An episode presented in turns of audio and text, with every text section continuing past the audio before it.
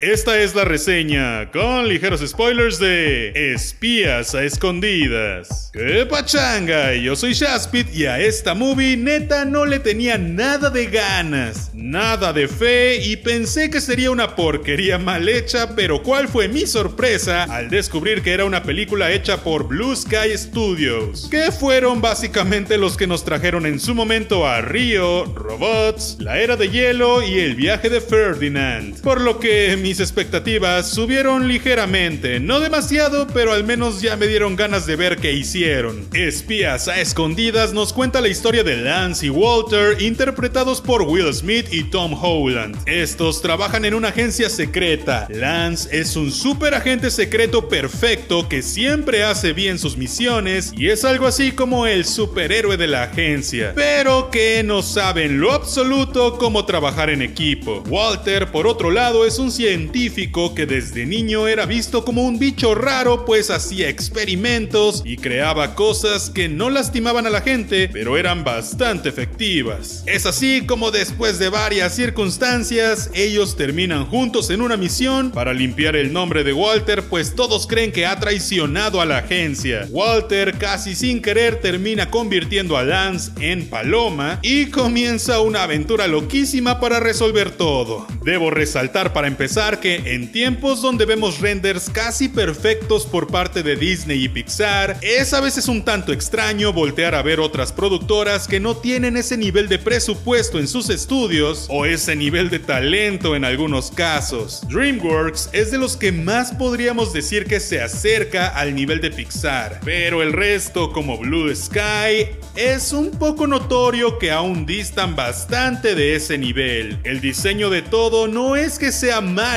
pero se nota que le faltan muchas texturas y unas cuantas horas de detalles. Siempre que nos topamos con estas cosas es notorio que intentan que todo luzca igual para que simule que la falta de tiempo, presupuesto y detalles es parte del estilo artístico de la animación, pero si tienes un ojo clínico notarás que no es así. La comedia es el punto más fuerte de la película, pues aunque la trama pueda o no ser interesante, predecible o compleja, realmente es el camino a la resolución lo que brilla aquí. No solo es la cuestión de los actores originales o los de doblaje, sino que mucha de la comedia es súper situacional y visual, no llegando a ser de pastelazo, pero creo que son situaciones tan absurdas que se convierten en divertidas. Si bien a ratos la movie tiende a caer en lo caricaturesco, creo que no se pasa demasiado como para ser odiable. El personaje de Tom Holland, Walter, es es un tipo que te cae bien en cuanto lo ves. O al menos yo sí sentí que podría ser mi amigo o incluso que podría ser yo. Puede que esto no le pase a todos, pues es el típico nerdo que todos bulean y podría caerte mal tal vez. Pero pues así soy yo, así que también por eso me identifiqué. Es interesante ver que la trama de espías es algo que no se había hecho bien para niños desde hace mucho tiempo. Yo en mi infancia recuerdo que habían cosas como Kim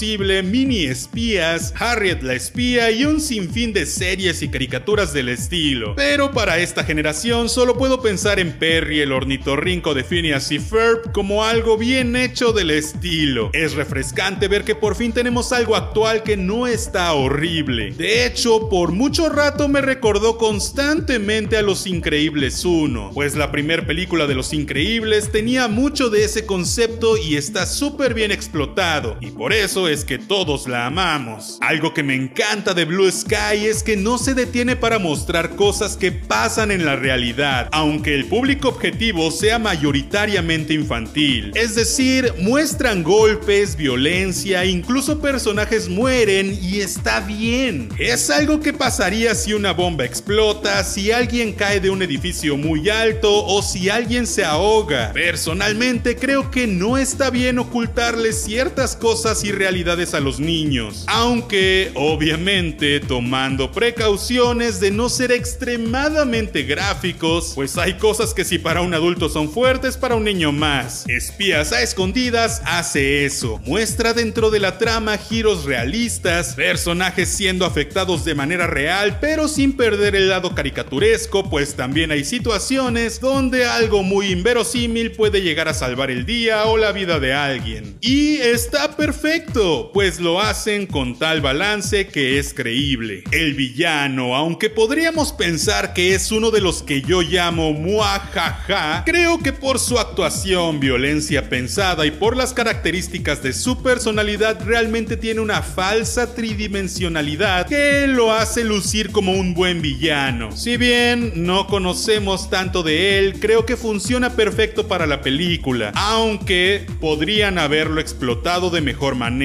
Además, esa situación de tener a dos personajes persiguiendo al protagonista, creo que enriqueció mucho todo, aunque en realidad era relleno, pero pudo salir muy mal y frustrar y cansar. Así que creo que en cierta manera lo hicieron muy bien. La estructura de todo es bastante básica, tenemos el típico encuentro de dos personajes completamente opuestos, cosa que hemos visto que funciona muy bien desde el gordo y el flaco hasta Drake y Josh. Aquí no es la excepción. Lance quiere matar, aniquilar y destruir. Quiere que la misión se haga como de lugar. Mismo pensamiento que tiene prácticamente toda la agencia. Por otro lado, Walter quiere inventar tecnología que no aniquile a las personas y las atrape para ser juzgados después. Me encanta que Walter tiene mucho compromiso con su idea y en ningún momento se traiciona al personaje. Incluso hay un momento en el que prefiere morir que traicionar sus ideales. Si bien como dije es una trama muy predecible con un final muy cliché, lo que destaca es el camino, pues la dinámica entre Walter y Lance es genial y cada vez es mejor. Todos podemos adivinar cómo termina su relación al final, pero se odian tanto tiempo que es muy divertido verlo. Esto, sin embargo, pudo salir horrible como en Hobbs Show de Rápido y Furioso, pues intentaron lo mismo y les salió